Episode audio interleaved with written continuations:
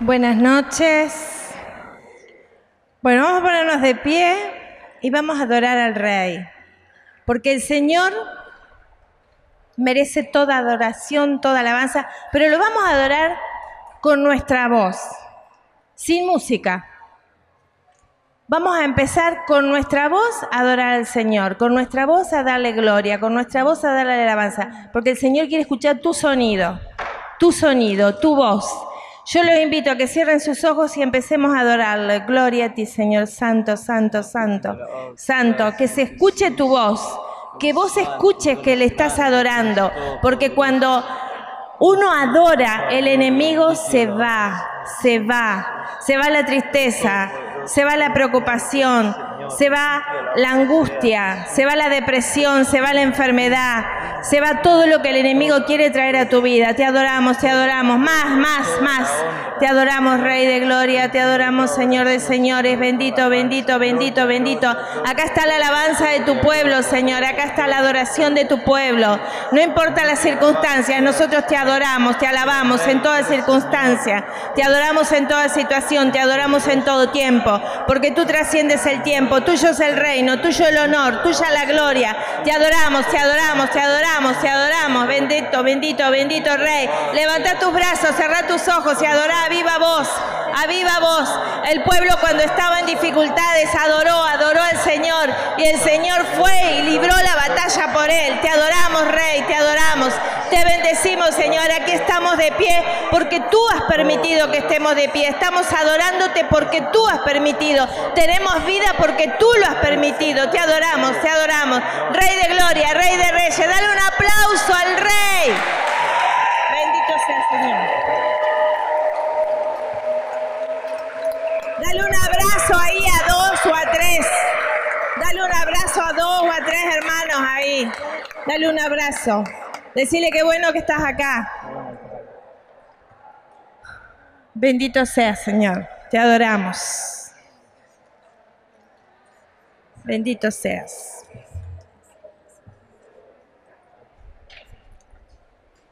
Bueno, tomen asiento.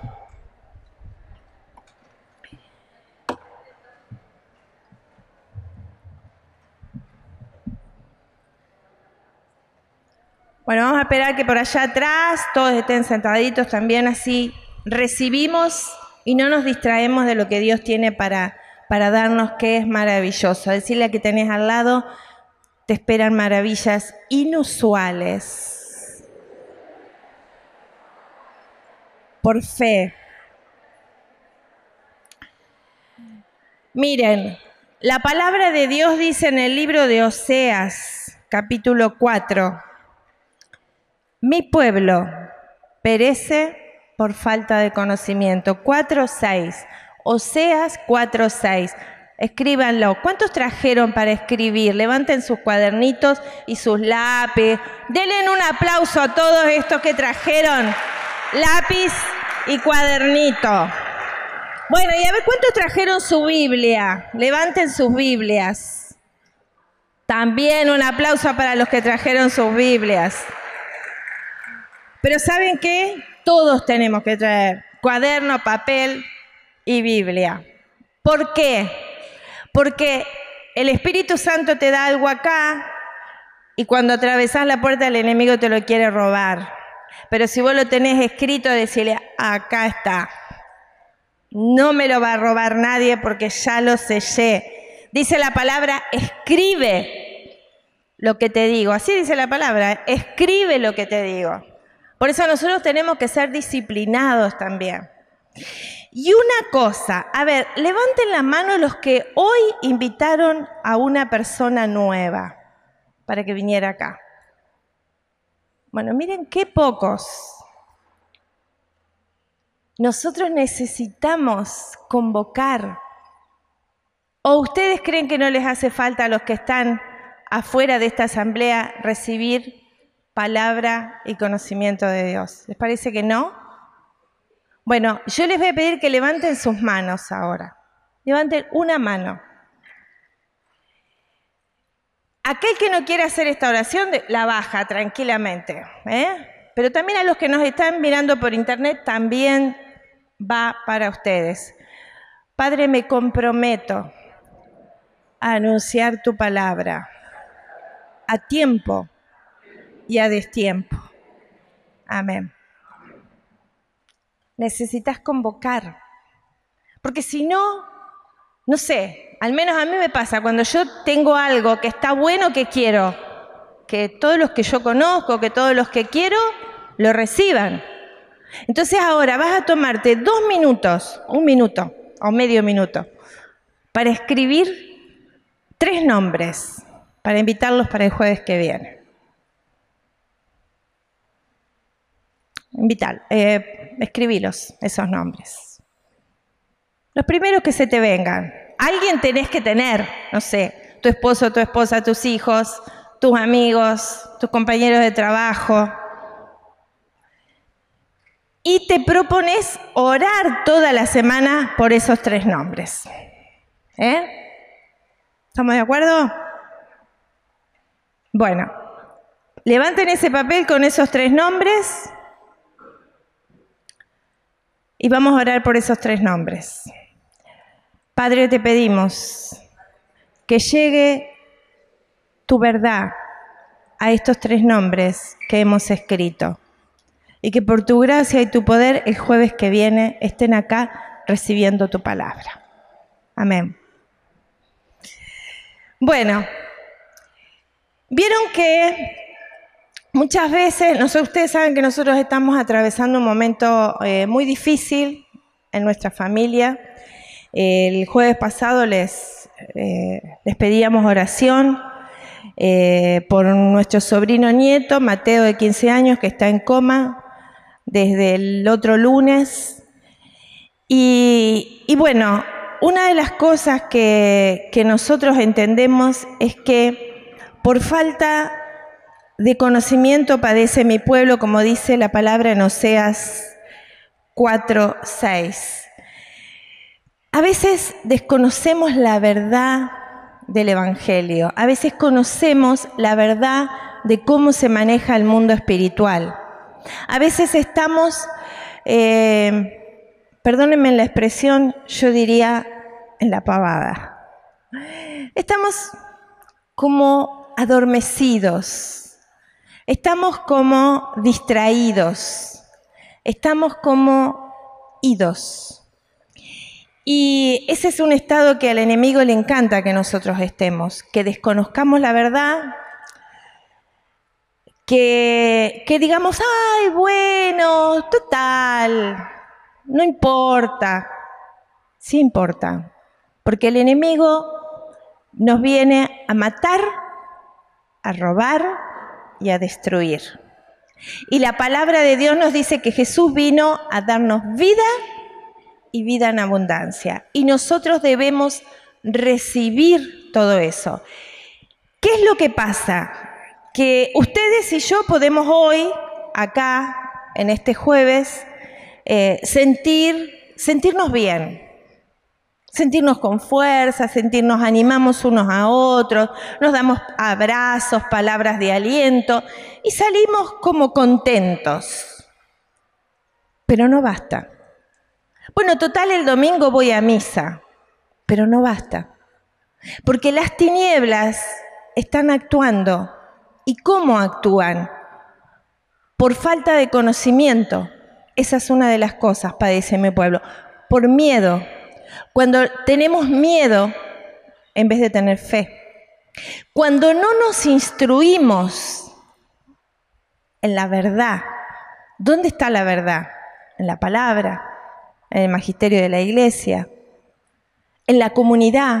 No, pero yo, para, para, yo tengo mi fe a mi manera, a mí no me digan de ir aquí, yo total oro. No te sirve solo. No existen los llaneros solitarios. No, no, no, te, no te va a funcionar. Algo te va a ayudar, pero no es así. Porque Jesús mismo Jesús, siendo Dios, tuvo una comunidad. Y algunos me dicen, sí, pero con los pecadores que son, y en la comunidad de Jesús hubo un Judas también. ¿O no? ¿Y funcionó igual o no?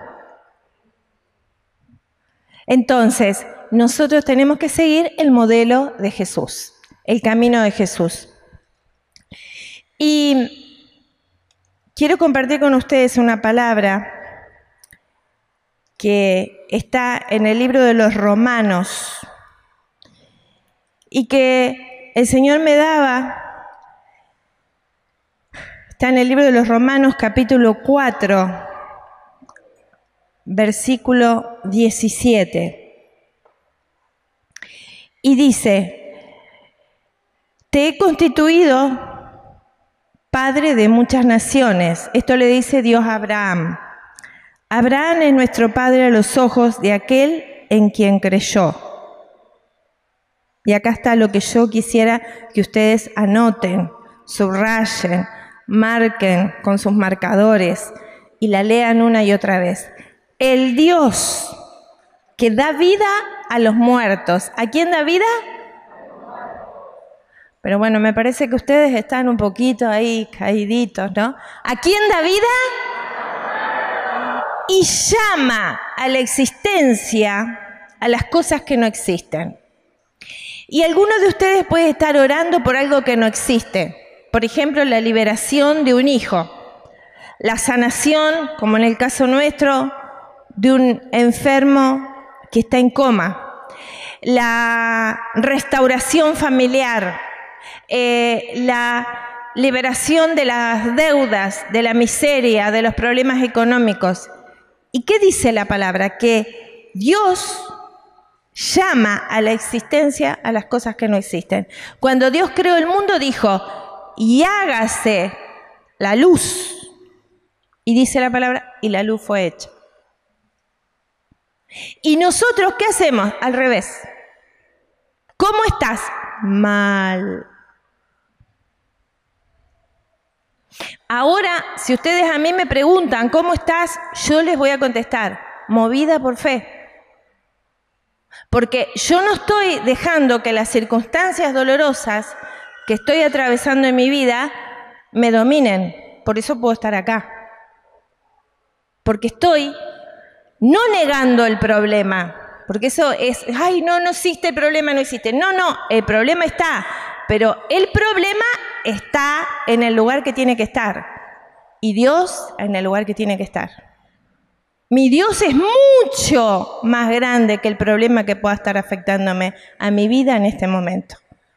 Por eso yo me paro acá y hablo de la verdad que Dios quiere que hable y que quiere que viva y que quiere que en mi vida, en lo secreto y en lo público, sea siempre igual. Porque si vos sos una persona en lo secreto y otra persona en lo público, algo anda mal. Algo anda mal. No quiere decir que no tengamos nuestras caídas, que no seamos débiles, pero si yo no puedo mostrar mi vida Dice la palabra de Dios que, ni la palabra más eh, secreta queda sin publicarse. Si vos crees que podés esconderle a Dios lo que estás haciendo mal, tengo noticias para vos para decirte que no podés. Que no podés. Y la palabra nos dice en Romanos 5 que la esperanza no quedará defraudada. Si vos tenés esperanza, si yo tengo esperanza, ¿por qué? Porque el amor de Dios ha sido derramado en nuestros corazones por el Espíritu Santo que nos ha sido dado. Yo pensaba que la fe es creer antes que nuestros sentidos puedan ver. Es creer para ver. Algunos dicen, ver para creer. No es así. Es creer para ver. Porque la fe, dice la palabra en, el libro de Hebreos 11, es una sustancia. La fe es como que es cuando uno amasa un pan, le pone la harina, ¿no? La harina es una sustancia. Sin la harina uno no puede hacer el pan. Le agrega el agua, la amasa y esa sustancia después termina siendo horneada el pan. La fe es lo que yo tengo que poner en las situaciones de mi vida que no veo. Necesito vivir por fe. Es necesario vivir por fe. Decirle al hermano que tenés al lado, es necesario vivir por fe. Y a veces uno no le da importancia. Yo creo que todos nosotros, si tenemos hijos, nietos, ninguno puede pensar, bueno, no es necesario que vaya a la escuela. Total, que haga lo que quiera. Si no quiere que no vaya, si no quiere que... ¿Verdad? Que cualquiera de nosotros no se le ocurriría pensar que un niño quede sin aprender a leer y a escribir. ¿A alguno se le puede ocurrir? Hoy, en este tiempo. ¿Verdad que no? Por falta de conocimiento padece mi pueblo. Pero sin embargo, sin embargo, en la fe no nos movemos así. Bueno, es joven, que escuche la música que quiera. No. Ustedes saben que hay músicas dedicadas, preparadas, que se llaman trampas, trampas mortales que el enemigo envía para atrapar a los jóvenes. ¿Sabían ustedes? No podés escuchar cualquier música. Levanten la mano los jóvenes que hay acá. Bueno, se fueron muchos adolescentes con Carolina. Pero no escuchen cualquier música. Pregúntenle a Dios, ¿vos querés que yo escuche esto, Señor? No se metan en cualquier lugar. No, se, no, escuchen, no reciban cualquier cosa en su celular. Dejen que sus padres controlen sus celulares. El celular no es de ustedes, jóvenes. Es de quien se los compró. El día que vos tengas tu sueldo, tu casa, que puedas pagar tu techo, los impuestos, y vos te compres tu celular, entonces sí vas a tener derecho a decir, no me lo miren. Pero mientras vos ese celular te lo hayan comprado tus padres, tienen que tener control los padres sobre sus celulares. No es mi habitación, esta es mi pieza, que nadie me la toque. No, no es tu pieza. Es la pieza que tus padres te prestan para dormir y para estar. A algunos no les gusta mucho lo que estoy diciendo, pero es así. Algunos se ríen. sí, hermanos. Muchos de ustedes son los, los, adolescentes, son grandes de cuerpo, pero todavía son débiles. Como dice la palabra en el libro de Crónicas, mi hijo todavía es delicado y pequeño, dice David hablando de Salomón. Y Salomón ya era un joven, pero él sabía que todavía tenía que estar preparándole las cosas y cuidándolos, cuidándolos. Entonces, la fe eh, es necesaria que tengamos esa sustancia, pero esta sustancia tiene que estar basada en la palabra de Dios. La palabra es la evidencia que nosotros poseemos. Porque a veces nosotros no avalamos la fe en la palabra de Dios. Necesitamos fe. Eh, necesitamos creer lo que Dios nos tiene preparado. Vamos a leer en el libro del Génesis, lo que Dios le dice a Abraham. Le dice, yo soy el Dios Todopoderoso, camina en mi presencia, Génesis 17, 1. Ahí tenía Abraham 99 años, 99 años. Y el Señor se le apareció y le dice, yo soy el Dios Todopoderoso, camina en mi presencia, sé irreprochable, yo haré una alianza contigo y te daré una descendencia muy numerosa. Cien años, no habían tenido hijos. Cien años. Abraham cayó con el rostro en tierra mientras Dios le seguía diciendo, esta será mi alianza contigo. Tú serás el padre de una multitud de naciones y ya no te llamarás más Abraham. En adelante tu nombre será Abraham, que quiere decir padre de multitudes, para indicar que yo te he constituido padre de una multitud de naciones. Es como que si le dijeran padre de multitud, padre de multitud de naciones, padre de multitud de naciones. Y Abraham tenía 100 años. Para aquellos que están en edad avanzada y dicen, yo ya no tengo nada que hacer en esta vida, mentira, hay mucho por hacer, tenga la edad que tengas. Y Dios le dice, te haré extraordinariamente fecundo. Extraordinariamente fecundo. Ahora, yo me pregunto, y les pregunto a ustedes, un hombre de 100 años con una esposa de 90. Dios le dice, te haré extraordinariamente fecundo. Si a vos te dice a los 100 años que vas a ser no fecundo, sino extraordinariamente fecundo, ¿vos qué decís? ¿A quién le dijiste? ¿Dónde está? ¿Es a mí? Usted, díganme, ¿no dirían eso ustedes? Porque la razón humana no entiende los planes divinos. La razón dice, no se puede. Imposible. Pero yo te pregunto, ¿quién te creó a vos? ¿Y quién me creó a mí? Yo me pregunto a veces cuando escucho los partes médicos, ¿no? Yo le decía a mi sobrina, ¿quién lo creó a Mateo? ¿Los médicos? Y los médicos y nosotros los de fe estamos luchando por la misma cosa, porque no es que los médicos son los malos de la película, ellos hablan lo que la ciencia les enseñó y hasta donde saben y tienen el mismo propósito, sanar enfermos. Pero Dios trasciende nuestros límites, trasciende nuestra razón. Tu razón y mi razón están entre nuestros dos oídos, acá, pero es frente a la grandeza de Dios, ¿qué es?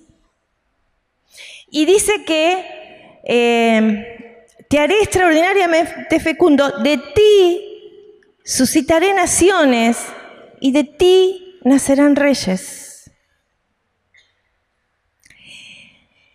¿Y qué hizo Abraham? Resulta que Abraham y Sara, como Dios les había prometido esto y no llegaba la promesa, dijeron, Sara dijo, ¿no? Porque a veces las mujeres tenemos algunas ideas que no son tan buenas. Se van a poner contentos los hombres. bueno, vamos a arreglar esto de esta manera. Eh, mira, Abraham, acostate con la esclava, que es mía. Entonces el hijo de la esclava va a ser nuestro hijo. Esa fue la opción y esto a veces nosotros decimos, bueno, Dios no me habló, no me, no, me habló que me iba a dar una descendencia, pero como no, pasaron los años, pasó el tiempo y no me dio, entonces vamos a hacer esto a ayudar a Dios un poquito, porque se ve que Dios precisa ayuda de parte nuestra. Y no esperamos el tiempo de Dios, que es el tiempo perfecto. Entonces Abraham tomó a su hijo Ismael, y le dijo, bueno, este es la descendencia. Y Dios le dice, no, la descendencia es un hijo que va a nacer de vos y de Sara. Y Abraham se rió. Porque a veces nosotros, a ver, si a vos estás con problemas económicos y de graves deudas, como nos pasó hace muchos años a José y a mí, en ese momento si alguien venía y nos decía, te veo en una casa hermosa, en un barrio hermoso, Yo hubiera hecho así. Porque era tal el problema que no podía imaginarme la bendición enorme que Dios tiene, extraordinariamente abundante que Dios tiene para mí. Pero es así. Yo no sé por lo que vos estás atravesando, pero yo te digo que Dios te va a hacer extraordinariamente fecundo en esa situación que vos estás pasando. Si vos estás pasando por un problema en tu matrimonio, yo te, te aseguro, en el nombre de Jesucristo, te profetizo que vas a ser extraordinariamente fecundo en tu matrimonio. Si vos estás atravesando un problema de salud, yo te aseguro en el nombre de Jesucristo que vas a ser extraordinariamente sano y vas a ser fuente de sanidad y de luz en la sanidad para otros. Pero en el medio de esa bendición, entre lo que hoy estás viviendo y lo que vas a tener, tenés que mantenerte fiel a Dios y creer. Y creer. Porque sin fe, dice el libro de los Hebreos también, es imposible agradar a Dios. Necesitamos creer. Necesitamos creer para ver, no ver para creer. Y vamos a ir a Marcos 11, esta palabra Anoche nos quedábamos toda la noche orando con un grupo de intercesoras, grupo de guerreras, servidoras guerreras de la comunidad, que nos acompañaron a orar toda la noche por Mateo. Y obviamente también estuvimos orando por ustedes, por la comunidad, por los ministerios. No salía esta palabra entre las palabras que nos salieron, que Dios nos habló y es Marcos 11. Desde el 20 vamos a leer hasta el 25. Dice, a la mañana siguiente, al pasar otra vez, vieron que la higuera se había secado de raíz. Si ustedes van a, a unos versículos anteriores, van a ver que Jesús pasó por ese lugar con sus apóstoles y había una higuera que solamente tenía hojas. Y Jesús, eh, dirigiéndose a la higuera, le dijo que nadie más coma de tus frutos. Y siguieron. Yo me imagino que los apóstoles no habrán dado mucho eh, asidero a esa eh, manifestación de la palabra de Jesús, hasta al otro día que volvieron a pasar por el lugar y la higuera estaba seca. Y entonces Pedro, acordándose, dijo a Jesús, Maestro, la higuera que has maldecido se ha secado. Jesús le respondió, y acá está lo que quiero que escriban, tengan fe en Dios. Porque yo les aseguro que si alguien dice, si alguien que si alguien que a esta montaña, retírate de ahí y arrójate al mar, sin vacilar en su interior, sino creyendo que sucederá lo que dice, lo conseguirá.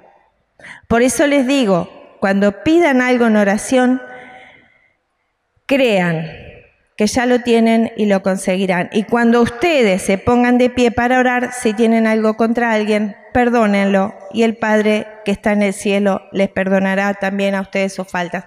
Este último versículo lo trabajábamos con el perdón, porque es necesario que perdonemos. Pero esto de decirle a la montaña que se mueva, nosotros qué hacemos al revés? Le decimos a Dios que tenemos una montaña. Mirá Dios lo que me pasa. ¿Pero qué dice Dios que hagamos? Al revés que le hablemos a la montaña, qué gran Dios tenemos. Al revés. Y cuando nosotros tenemos nuestro espíritu, nuestra mente y nuestro cuerpo en Dios, todo es posible.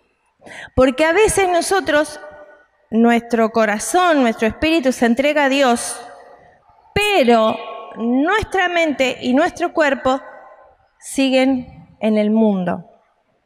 Me siguen interesando las mismas cosas del mundo. Me gusta más estar en un evento del mundo que en un evento de Dios. Vengo a la iglesia cuando no tengo nada que hacer. Bueno, hoy no tengo nada que hacer. Voy a la iglesia, sí. ¿Por qué? ¿Eso por qué me pasa? Porque mi mente y mi cuerpo todavía siguen en el mundo. Y yo necesito renovar mi mente. ¿Qué es mi mente? Mis pensamientos, mi voluntad y lo que siento. Los sentimientos. A veces me dejo llevar por lo que siento. Y yo no siento ganas de orar. Pero necesito, necesito ir a la palabra, necesito ir a las cosas de Dios. Y prendo la televisión y escucho crítica y escucho no sé, cualquier cosa, y me contamino, y la televisión está como en un trono. Y Dios, décimo lugar. Entonces mi mente no se renueva, mi cuerpo no se renueva. Sí, amo a Dios, sí conozco a Dios, sí quiero de Dios, pero estoy contaminado todavía, necesito descontaminarme. No sé si me entienden. Y si ustedes quieren y yo queremos tener victoria, tenemos que hacer esto, tenemos que buscar que Dios sea Dios en nosotros y que entonces lo que digo va a ser hecho. La fe va a, mover, esa montaña que hoy tengo en mi vida. Yo siento en mi espíritu, no sé que hay muchas personas que vinieron con depresión hoy. Yo les invito especialmente a esas personas que trabajen su mente, trabajen qué están pensando, trabajen qué pensamiento los gobierna. ¿Los gobierna un pensamiento de miedo? ¿Los gobierna un pensamiento de tristeza? Los gobierna un pensamiento de desesperanza. Hay muchas personas contaminadas también con pornografía. Necesitas lavar, lavar eso de tu mente, porque te va a llevar a caminos oscuros. Hay personas contaminadas con vicios, con adicciones Necesitas lavar tu mente. ¿Cómo la lavas? Con la palabra de Dios. Colocas la verdad en vez de la mentira que tenés en tu pensamiento. Porque si tenés miedo, si tenés tristeza, si tenés desesperanza, es porque tu mente está contaminada. ¿Con qué? Con las mentiras del diablo. Que te va a hacer feliz eso que te dice y es una mentira. Necesitamos la verdad de Dios y llamar a las cosas que no son como si fuese. ¿Qué les parece si hacemos este ejercicio ahora de llamar a las cosas que no son como si fuesen? Ustedes tienen su papel, su lápiz ahí, escriban. Y ustedes que nos están mirando por internet también, si lo pueden hacer desde el lugar donde nos están mirando o escuchando, escriban lo que no es en este momento como si fuese. Siempre que esté, obviamente, acorde a la voluntad de Dios, porque Dios, si vos querés sanarte, Dios te quiere sanar. Si vos querés eh, liberarte de, de algo que te está atormentando, Dios también quiere liberarte. Escribí eso, lo que no es como si fuese. Y vamos a ponernos de pie. Y vamos a ejercitar fe en este momento. La fe que viene de Dios. Dice la palabra que nosotros estamos en batalla y que necesitamos vestirnos con la armadura espiritual. Eso está en el libro de Efesios 6:10. Pónganse en el cinturón de la verdad ¿Cuál es el cinturón de la verdad? La palabra, la palabra. La palabra es la verdad. La coraza de la justicia, porque la justicia me protege. ¿La justicia de quién? De Dios. El casco de la salvación, en mi cabeza tienen que estar todo lo que Dios dice. Pero eso es un trabajo que yo tengo que hacer día a día, momento a momento. No puedo comenzar el día sin recibir de Dios, sin recibir de Dios, sin recibir la verdad de Dios, la verdad de Dios, la verdad de Dios, la verdad de Dios. El casco, eh, perdón, el calzado por llevar el Evangelio de la paz. Cuando vos traes un hermano acá a los pies del Señor, tus pies están caminando por buen camino. No podemos ser indiferentes. Y tomar el escudo de la fe para atajar todas las flechas incendiarias que el enemigo viene a traerte. No vas a prosperar. Dice el Señor que Dios suplirá todas mis necesidades. Vos le mandás la palabra de fe. No te vas a sanar, por sus llagas he sido sanado. Vas a vivir solo toda la vida y Dios suplirá todas mis necesidades. Pero eso lo encontrás en la palabra, el escudo de la fe y la espada del Espíritu que corta todos los ataques del enemigo. Cuando el diablo ve esa armadura, no te ve a vos, ve a Jesús. Eso sucede en el mundo espiritual. Y cuando vos estás vestido así, sos un guerrero, sos un general de oración. Vas, avanzás y Dios te lleva a lugares extraordinariamente fecundos, como dice su palabra. Bueno, vamos a hacer una declaración de fe ahora, con eso que vos escribiste. Porque necesitamos ejercitar lo que aprendimos, porque esto es un entrenamiento. Entonces, vamos a ejercitar lo que aprendimos. Vamos a hablar las cosas que no son como si fueran. Vamos, a la cuenta de tres todos empezamos a hablar. El otro no te va a escuchar lo que vos decís. Vos vas a recibir eh, lo que estás hablando. Lo que estás hablando. Porque Dios llama las cosas que no son como que... Romanos, ¿cuánto? Cinco. bueno, cuatro. Cuatro, cinco. Ahí, vamos. A la cuenta de tres empezamos a declarar todos. Uno, dos, tres.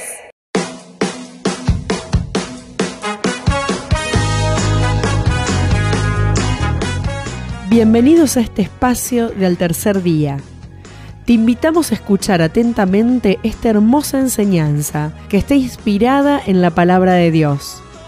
Te esperamos todos los jueves del año a las 20 horas en la Capilla del Sagrado Corazón, 3 de febrero y Moreno, y en nuestra web www.altercerdia.org.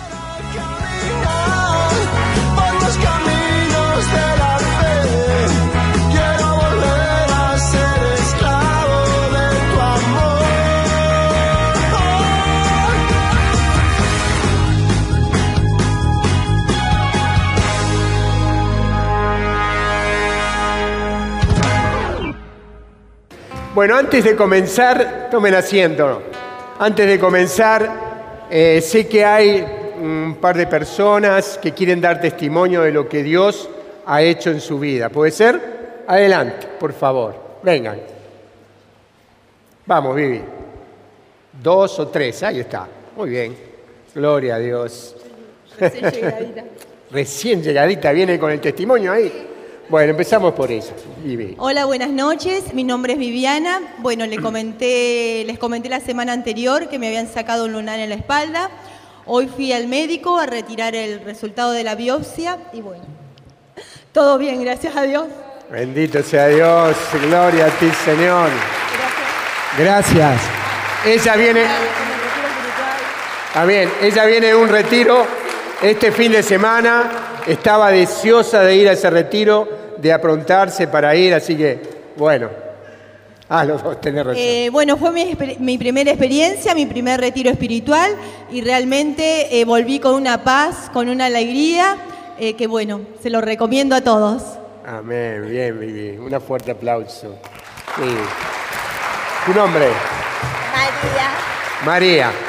¿Qué tenés para contarnos, María? Bueno, eh, hace 15 días más o menos eh, me estaba bañando y me encontré un nódulo en el pecho derecho. Eh, no quería decírselo a nadie, estuve unos cuantos días pensando y orando y qué hago, se lo digo a mi hija, no se lo digo porque es como que tenía miedo de decirlo. Y bueno, un día me decidí le dije a mi hija y bueno, ya me hizo ir a la ginecóloga, todo. Y, y menos mal que yo se lo hice palpar a mi hermana y a mi hija, porque si no me iban a decir que era una mentirosa yo, ¿no? Y entonces me fui a la ginecóloga me dio este, que me haga una ecografía, porque yo como tengo marcapaso no me podía hacer mamografía, dice, bueno, te vas a hacer una ecografía.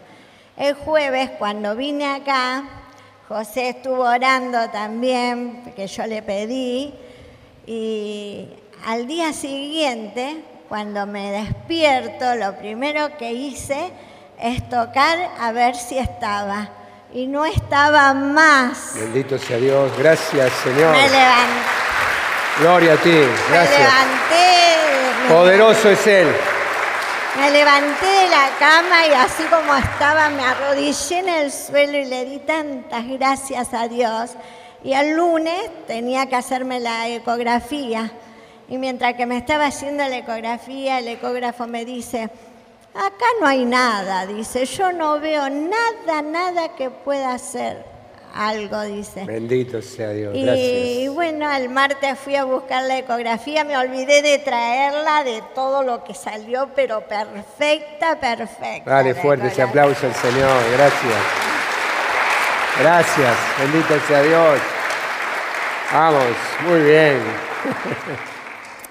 Bueno, ¿Qué tenés para eh, contarnos? A ver. Que le pedí en oración el jueves pasado, porque me tenía que hacer una cirugía el día viernes. Y siempre tuve fobia a la anestesia. Y gracias a Dios entré tranquila. Y bueno, ahora hay que esperar los resultados de la biopsia. Pero Pero no tuviste miedo. Pudiste enfrentar esa situación de, de que te pusieran Sí. Bendito sea Dios. loca. Y declaramos Pero acá que todo va a estar estaba bien. Tranquila, tranquila, estaba en el, me- cuando me dieron la bata, todo, entré tranquila, tranquila, sin nada de miedo ni palpitación. Gloria a ti, Sí Señor. le pedí al Señor, Bendito sea Dios. Él me dé fuerza. Que Y Él va a seguir obrando ¿eh? en tu vida, por tu fe. Amén. Que el Señor bendiga tu vida. Gloria a ti, Señor. bueno, Bueno, yo soy Nancy. eh, Este es un testimonio que en realidad abarca varias, varias cosas lindas que pasaron a partir de esto. Hace dos semanas yo le pedí a mi cuñada que pongamos en oración, en cadena de oración a mi sobrinito Leonel. Había unos pronósticos horribles, eh, diálisis, síndrome urémico hemolítico. La cosa que fue cambiando a partir de la, de la oración fue, fueron... eh, el diagnóstico era no muy bueno, pero el gordito iba saliendo, iba saliendo, iba saliendo, y hoy está en su casa. bendito sea Dios. Gracias. Y yo le decía a Jor, no veo la hora de ir a dar el testimonio, no solo por Amén. esto, porque Leonel está bien, porque a pesar de esos diagnósticos que, que en teoría dejan secuelas importantes, él está bien. Mi hermana se está acercando a Dios, que es lo, lo más difícil era. Y mm, bueno, ahora va, va a ir conmigo a rezar a la Virgen y agradecerle. Amén. Así que bueno. A darle gracias a, A darle Dios gracias. por todo lo que ha hecho. Sí. Bendito sea Dios. Dale fuerte ese aplauso al Señor. Él es poderoso. Bien fuerte, dáselo. A Él la gloria, a Él el honor. Él es el hacedor de todas estas cosas. Gracias, Señor. Gracias. Qué bueno tener esa confianza en Dios que han tenido estos hermanos y que tenemos que tener toda la confianza. La última palabra la tiene Él. ¿eh? Dios y Señor de nuestras vidas. Gloria a ti, Señor. Bendito sea Dios. Muy bien. Me dicen acá del tiempo. Ah. Me tienen, me tienen controlado. Bueno, Eh, tiempo de levantarnos y brillar, ¿no? Este, es el tema de este mes, ¿verdad? Bueno, se están levantando. Yo veo, por ahí me encandilan algunos de ustedes porque ya están brillando. Yo quiero creer eso, que nuestras vidas están siendo transformadas, cambiadas, renovadas. Dice la palabra de Dios que tenemos que convertirnos. ¿Cuándo? Siempre, todos los días hay un momento de conversión, de cambio de vida. Y eso es por lo que tenemos que estar deseosos y anhelantes de que nuestras vidas vayan siendo transformadas por el poder de Dios. Levantados, dice la, lo que nosotros tomamos para este mes, que es también eh, lo que tiene nuestra comunidad, que es levántate y brilla. ¿eh? el lema, no me salía la palabra por eso, le estaba esquivando, se me había hecho una laguna. Es también el tema de este mes, levántate y brilla, ¿verdad? Levantarnos, podemos levantarnos, ¿no? A veces estamos muy mal, estamos de pie, todos nosotros hemos estado de pie, ahora estamos, todos ustedes están sentados, pero se han puesto de pie en este día, han podido caminar y han podido venir a buscar al Señor. Casi todos tenemos facilidad para levantarnos, aunque a veces estemos mal, angustiados, tristes, preocupados, en nuestro interior nos podemos levantar. Y yo creo que es, yo diría que podemos, podemos alcanzar. Estamos con problemas en nuestras vidas, en nuestros matrimonios, en nuestra familia, en la salud, en la economía, en lo que sea.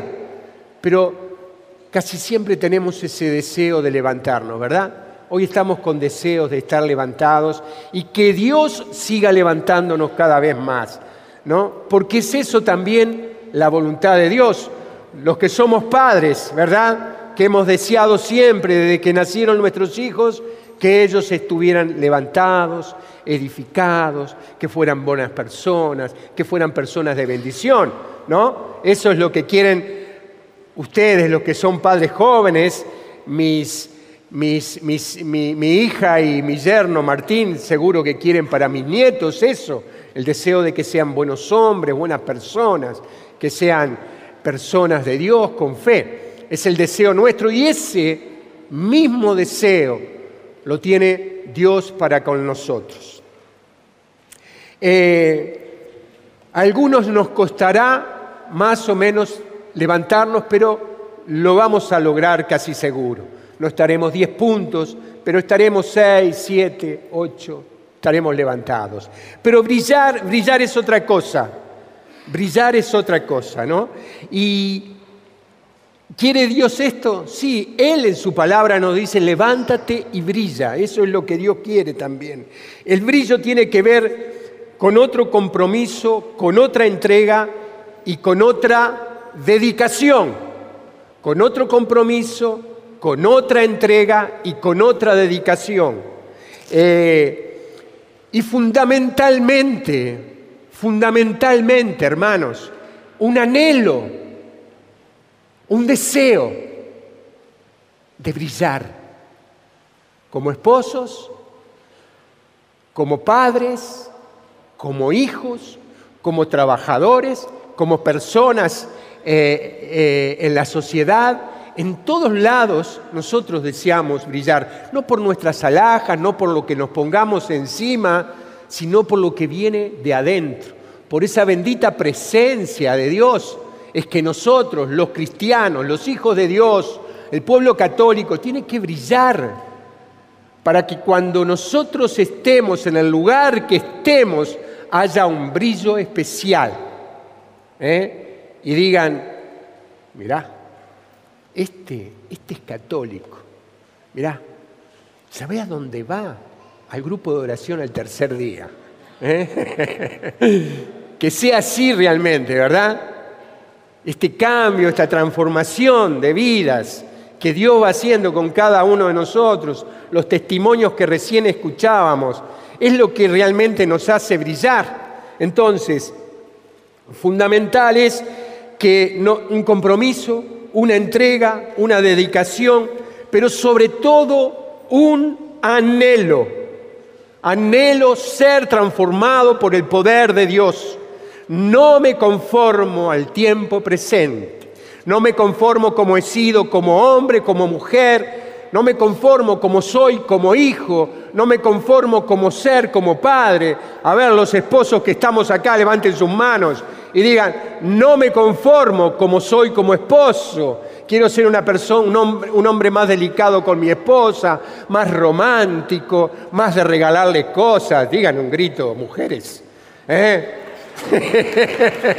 Acá hay dos que me aplauden, una es mi esposa. Pero es eso o no. ¿Eh? Quisieran tener un esposo así, delicado, cuidadoso, que cuida tu vida, mujer.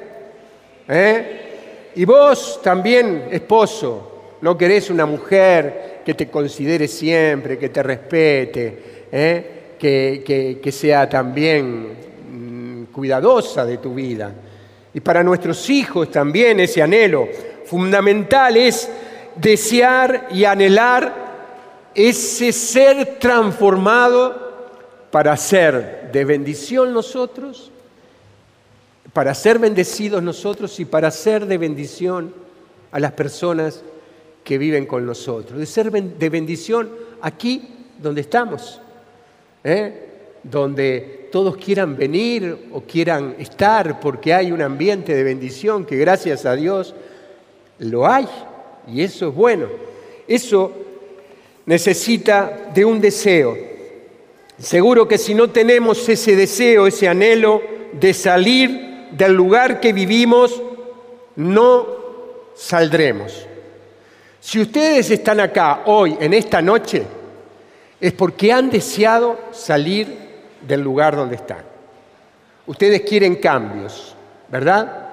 No solamente querés que cambie tu esposo, porque si, no estás equivocada o equivocado. Nosotros acá venimos a que Dios transforme nuestras vidas, a confrontarnos con la verdad de Dios, a ver qué es lo que yo tengo que cambiar para que cambie mi vida. Estamos acá no para, para que el Señor cambie la vida del vecino, para que cambie la vida de mi compañero, de mi compañera de trabajo, o de mi jefe, o de mi empleado. Estoy acá porque quiero ser transformado yo. Quiero ser una nueva criatura en ti, Señor. Quiero ser transformado por tu poder, por tu misericordia. Es un anhelo, es un deseo. ¿Quién tiene anhelos en esta noche de ser cambiados, de ser transformados, de ser nuevas criaturas? Tengas la edad que tengas. Hay cosas que todavía Dios puede hacer contigo, ¿verdad? Y esto es lo bueno y esto es lo que nos entusiasma. Eh, seguro que para que las cosas cambien en nuestra vida vamos a tener que hacer un esfuerzo. Eh, a ver, los que se han quedado en el barro, empantanados con su auto. ¿eh? Yo me he quedado. Una vez veníamos de madrugada, en el tiempo que, no sé, venía con un auto, veníamos de Uruguay con toda la familia y me estaba faltando nasta y entré en Arroyo Seco cuando recién estaban haciendo la autopista y había llovido y ahí me quedé, eran las 5 de la mañana, enterrados, tuvimos que esperar que amaneciera con los chicos chicos, cansados de toda la noche viajando y me quedé.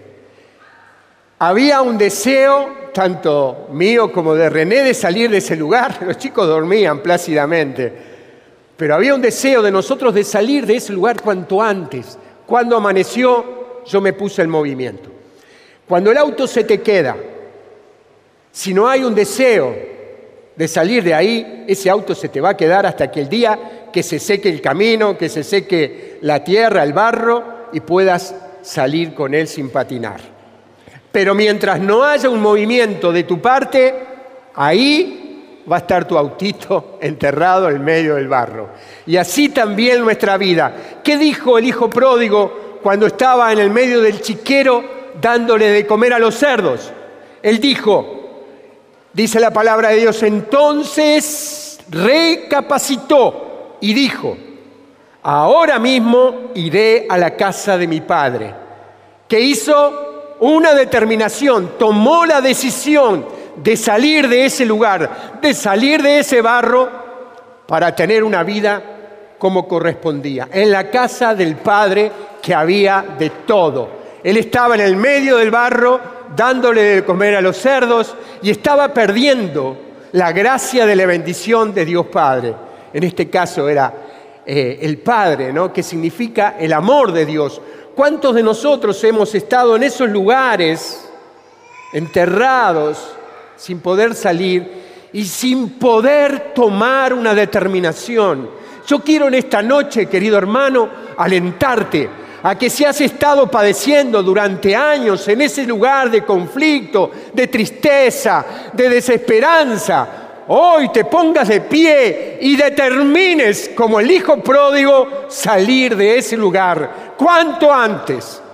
Es una determinación, es un anhelo que tiene que nacer en tu corazón y en el mío, por supuesto, en esos lugares donde estoy empantanado. Pero fundamentalmente es el deseo de no querer vivir más como he estado viviendo. Le he dado de comer a los cerdos. He dejado que el enemigo hiciera cualquier cosa conmigo, con mi familia, con mi matrimonio, con mi economía. Pero hoy he tomado la determinación, ahora mismo me voy a la casa de mi padre. Qué hermosa determinación. Yo le daría un aplauso al Señor por este hijo pródigo que tomó una decisión. Si no tenés la decisión, si no tenés el anhelo, vas a seguir en el barrio. Si hay deseos, necesidades, harás todo lo posible para salir de ese lugar. Le vas a poner piedra, ladillos, tablas, madera, algo que no patine en el barro y vas a poder salir, vas a pedir ayuda, alguien va a venir misericordioso con un corazón de misericordia a darte una mano y sacarte de ese lugar. Pero te quiero aclarar algo, ese lugar donde has estado padeciendo en el medio del barro no es un lugar para un hijo de Dios. No nos pertenece ese lugar. Decirle al hermano que tenés al lado, ese lugar no te pertenece. El lugar del barro, de estar anclado ahí, no es nuestro lugar como hijos de Dios. Hay alguien que pagó en la cruz del Calvario por nosotros para que no estemos enterrados en el bar. Por favor. Pero tiene que haber una decisión. Salí del barro. Salí del barro. Matrimonios desgastados, relaciones quebradas con hijos, con padres, recursos limitados, economía sin resultados. Salí del barro, salí del barro cuanto antes. No es tiempo de estar padeciendo angustia, tristeza, rencor, falta de perdón, gritos. No es tiempo para los que creemos en un Dios de amor y de misericordia. Es el tiempo de restauración, es el tiempo donde Dios está esperando que nosotros tomemos la decisión de salir de ese lugar. Enfrentar tus debilidades, anhelá superarlas. Con este problema he estado tanto tiempo. Miren, nosotros hablamos con personas, con muchas personas, que nos vienen a pedir oración, que vienen a explicarnos la situación por la cual están viviendo. Yo veo que hay personas que han decidido no salir de ese lugar. Uno les puede hablar, puede orar por ellas, puede interceder, pero ellos interiormente han dicho de acá, no me muevo, voy a pedir oración para algo milagroso y Dios lo puede hacer, pero hay un deseo, un anhelo. Esto es nuestro, de cada uno de nosotros, salir del lugar donde hemos estado viviendo sin resultado. ¿eh? Vamos a ir a Mateo capítulo 13, versículo 18 al 23. Escuchen entonces lo que significa la parábola del sembrador. Cuando alguien oyó la palabra del reino y no la comprende, viene el maligno, arrebata lo que había sido sembrado en su corazón.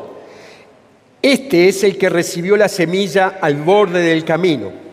El que la recibe en terreno pedregoso es el hombre que al escuchar la palabra la acepta enseguida con alegría, pero no la deja echar raíces porque es inconstante. En cuanto sobreviene una tribulación o una persecución a causa de la palabra, inmediatamente sucumbe. El que recibe el que recibe la semilla entre las espinas es el hombre que escucha la palabra, pero la preocupación del mundo y la seducción de las riquezas la ahogan y no pueden dar fruto. El que la recibe en tierra fértil es el hombre que escucha la palabra y la comprende. Este produce frutos, ya sea el 100, ya el, el, el 60 y ya sea el 30 por uno. Palabra de Dios.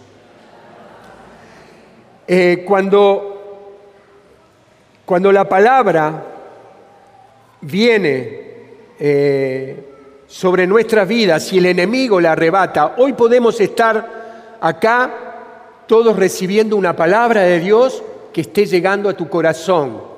Pero si nosotros con nuestra mente la estamos rechazando y estamos diciendo, no, no creo que Jesús haya resucitado el muerto, me parece algo imposible. No creo que haya abierto los mares, no creo que Jesús sanara a los ciegos, no creo. Esa palabra inmediatamente está siendo arrebatada por el enemigo. Cuando, cuando Dios nos da una palabra es para que creamos lo que Él nos está diciendo.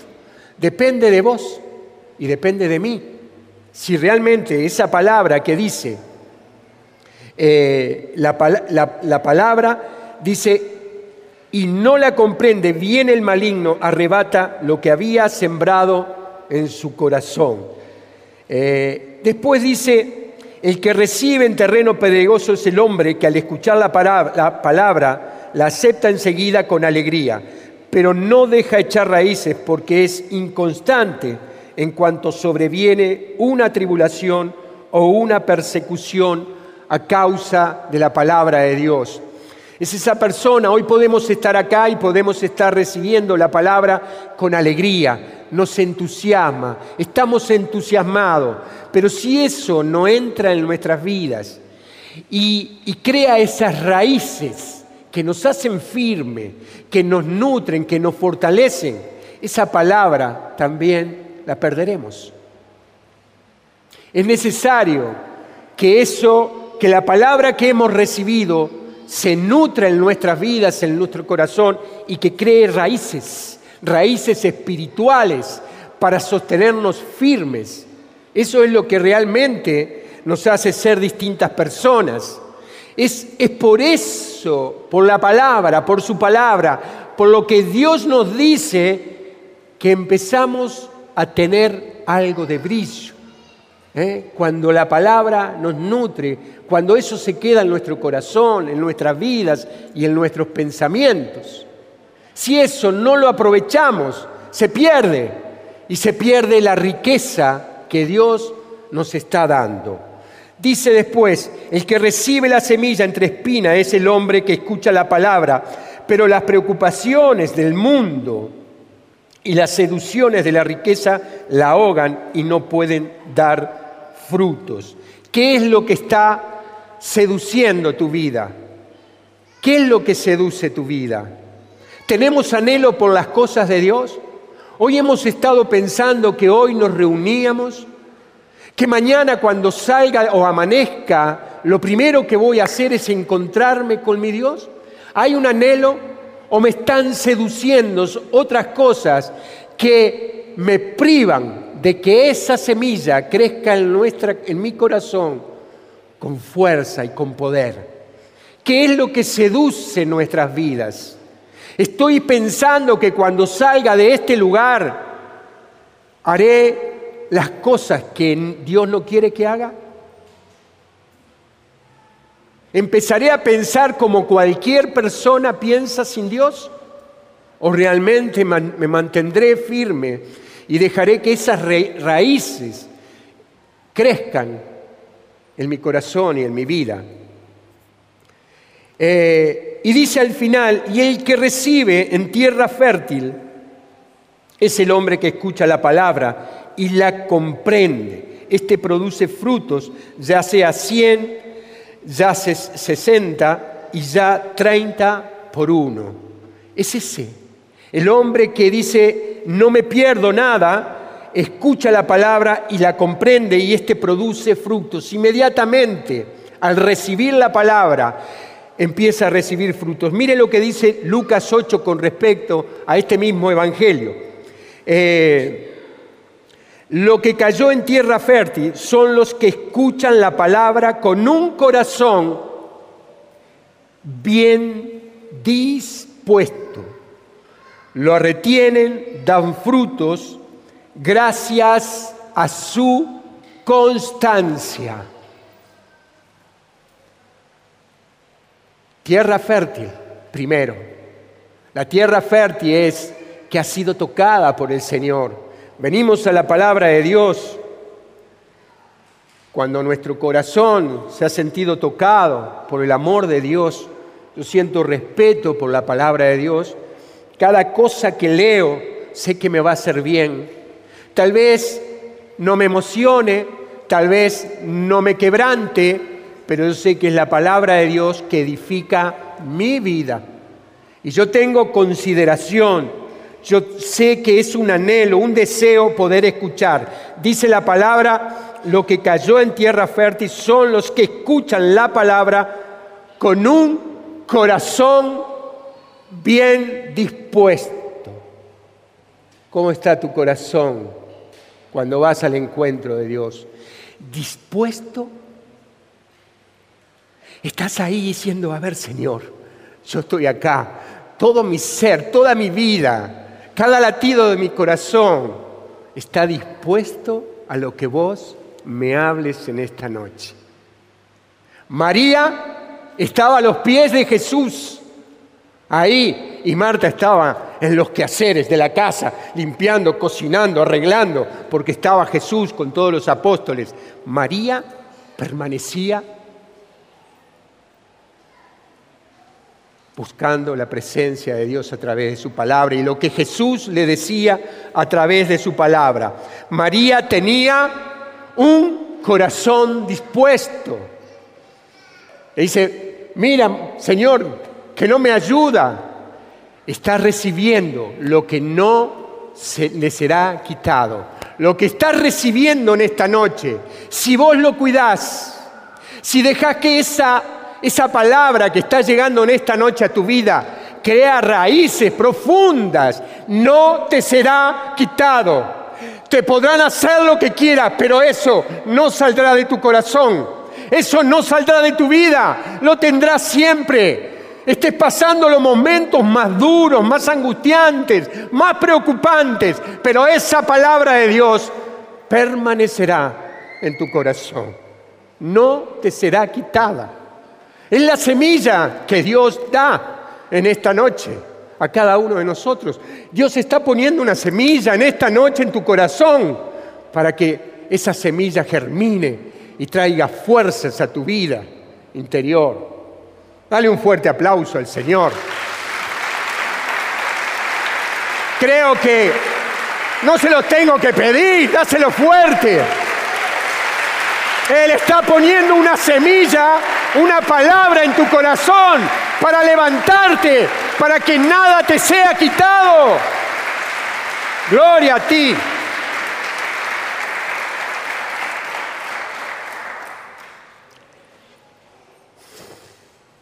¿Dios quiere vernos crecer? Claro que sí. Dios quiere que crezcamos. La meta de nuestro Padre Celestial es que maduremos que cada vez estemos más firmes en las cosas de Dios. Lamentablemente muchos católicos envejecen, pero nunca maduran. Pasan los años, cada vez estamos más blanquitos, más encorvados, ¿eh? pero no hemos madurado en las cosas de Dios.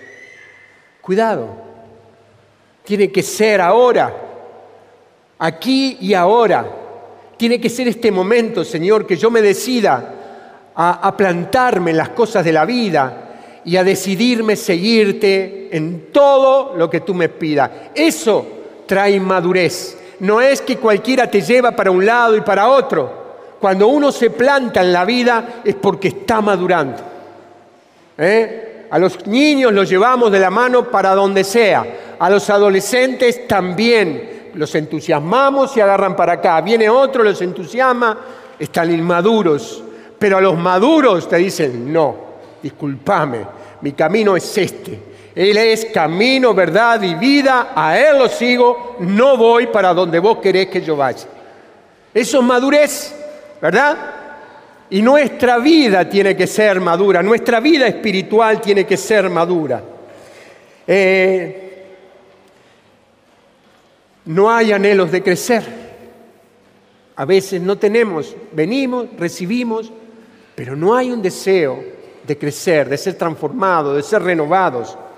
Requiere compromiso el anhelo, el, deseo, el, querer cambiar y crecer.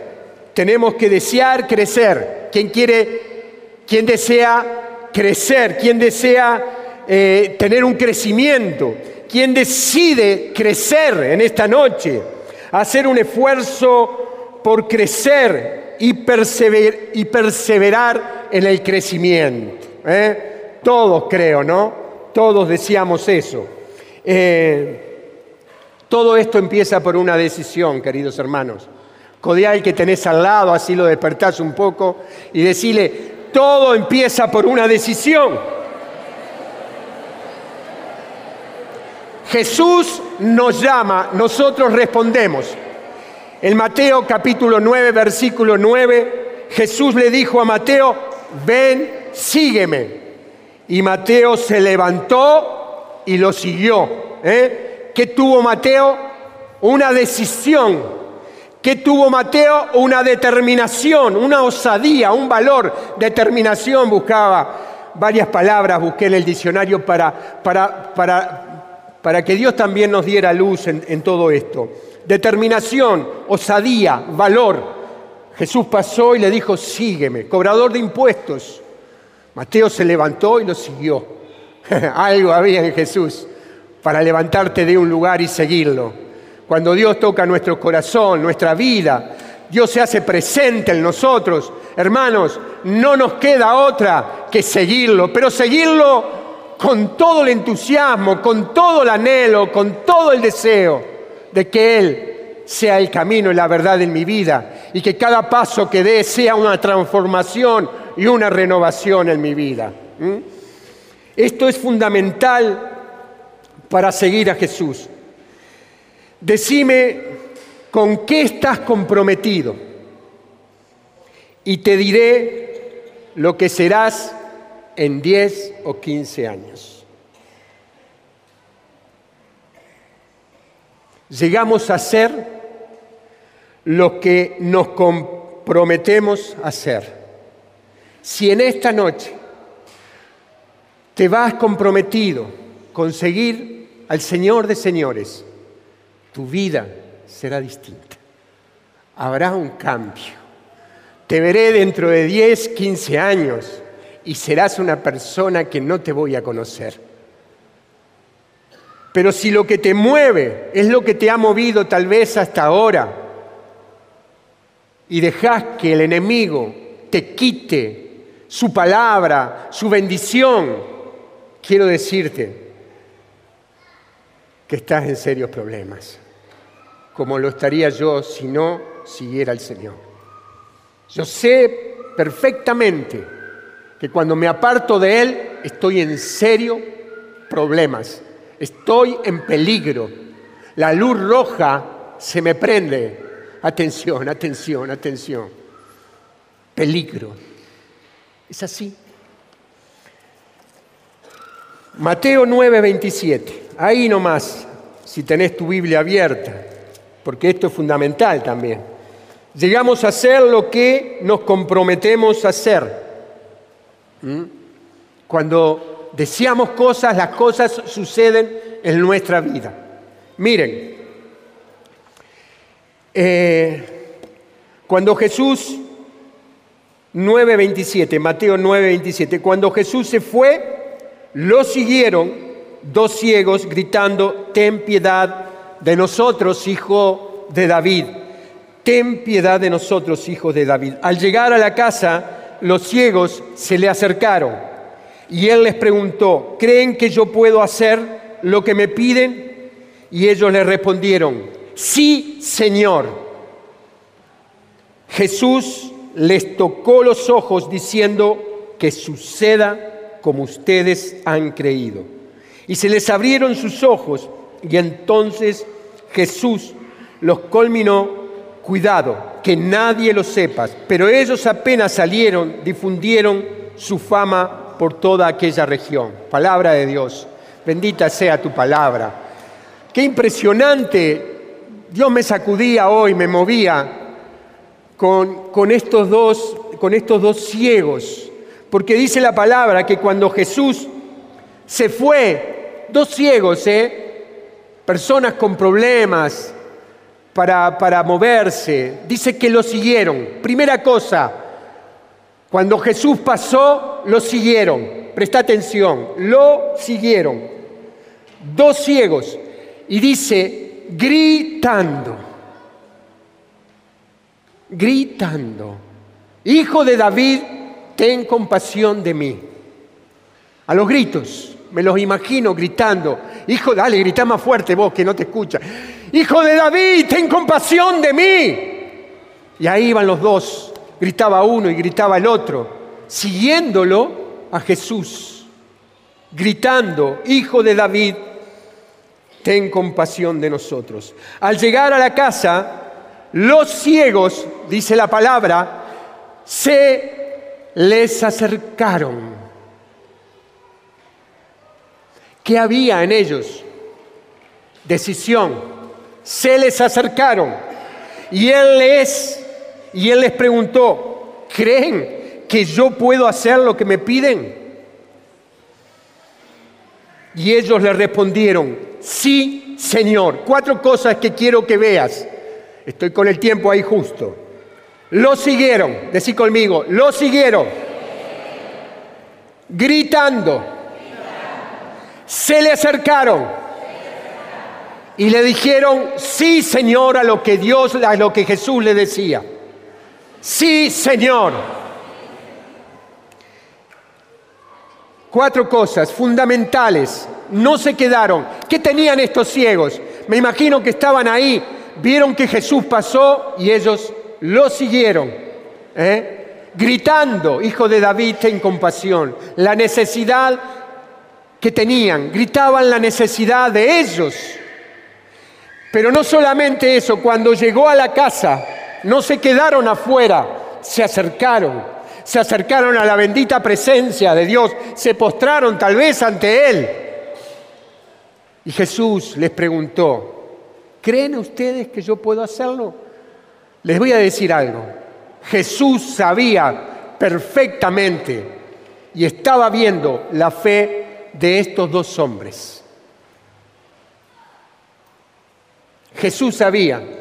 Por eso le dice, que suceda como ustedes han creído.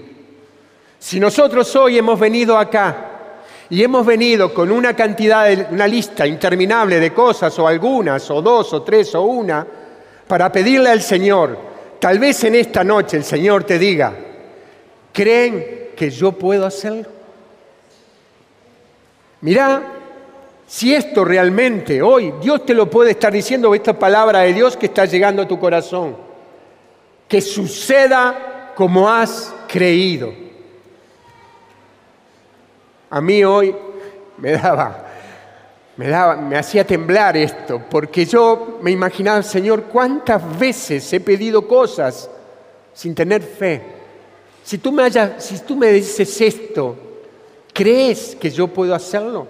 Sí, Señor, creo, digo yo. ¿Qué más vamos a decir? Que suceda como has creído. Ahí viene la bendición si realmente has creído en la palabra de Dios. Estos ciegos estaban determinados. Estos ciegos habían tomado una decisión. Mira, ahí pasa Jesús. Yo no quiero seguir siendo ciego. Ahí pasa mi bendición. Es aquí y es ahora. La canción que cantan los chicos. Es aquí y es ahora. No es el momento para perder la bendición de Dios. Yo no quiero más este lugar. He estado años sin poder ver lo que Dios ha creado, sin poder conocer a nadie porque mis ojos no ven. Yo no quiero más este lugar. Yo quiero salir del barro, quiero salir de acá. Ayúdame, por favor. Empezá a gritar, Hijo de David, ten compasión de mí porque quiero que la gracia de Dios sea derramada sobre mí. Y cuando me presento, me acerco a Dios. Préstame atención, hermano. Cuando me acerco a la presencia de Dios, quiero acercarme, quiero estar unido a mi Dios en todos los sentidos, en su palabra, en lo que Él me dice, en su amor. Se acercaron a Él, dice la palabra. Tu corazón y el mío, cuando se acercan a Dios, nos impregnamos de la bendición de Dios y empezamos a tener la fortaleza que viene de Él. La misericordia, el amor, porque estamos impregnados de su amor. Ya no se nos caerá ninguna semilla. Todo lo que venga de Él por estar impregnado, por estar cerca de mi Señor Toda palabra que venga de parte de Él la recibiré en tierra fértil, en un corazón deseoso, anhelante de su palabra. No dejaré que nada de lo que Dios me dé se pierda. Toma esta decisión en esta noche. Que hoy puedan tus raíces espirituales estar en lo más profundo porque has recibido la bendita palabra de Dios y te levantás para ganar el 30, el 60 y el 100%, porque cualquier porcentaje de eso podés ganar. Según tu condición, según lo que anheles, podrás ganar el 30. Si deseas y anhelas un poco más, podrás ganar el 60. Pero si realmente todo tu ser se impregna de la gracia y el poder de Dios, y tu Señor es tu Señor todos los días de tu vida. Cuando vas al trabajo, cuando estás con tu familia, cuando venís a la comunidad, el Señor es el Señor en tu vida, estarás brillando porque tenés el 100% de lo que Dios te ha dado y le has dado fruto y eso ha traído vida a tu vida y vida a los que te rodean. Dale un fuerte aplauso al Señor. Gloria a ti, Señor. Te adoramos. Ponete de pie. Queremos adorarte, Señor, por todo lo que tú nos das, porque tú eres el Señor. Tu palabra, Señor, nos alienta en esta noche. Queremos seguirte. Queremos gritarte nuestras necesidades, pero sobre todo queremos acercarnos y tener fe en todo lo que tú nos digas. Es por fe que se haga según has creído. Alimenta tu fe en esta noche. Vamos a adorarlo.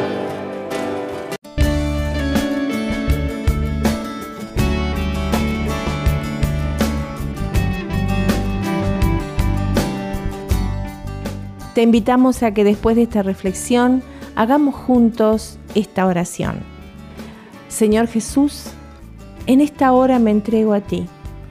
Yo te declaro mi Salvador, te pido que perdones todos mis pecados y me laves con tu sangre divina. Confieso que de ahora en adelante tú serás el único Señor de mi vida. Escribe mi nombre en el libro de la vida y lléname de tu Espíritu Santo. De ahora en adelante haré como me dice María Santísima, todo lo que tú, Jesús, me digas.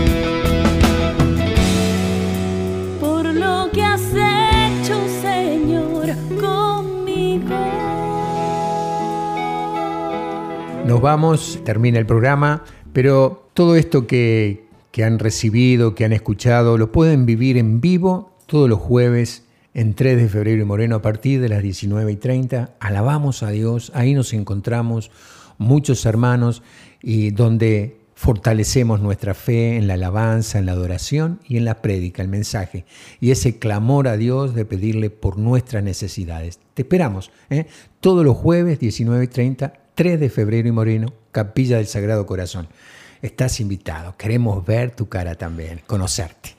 Que Dios los bendiga, que sea un día hermoso para ustedes, llenos de bendiciones.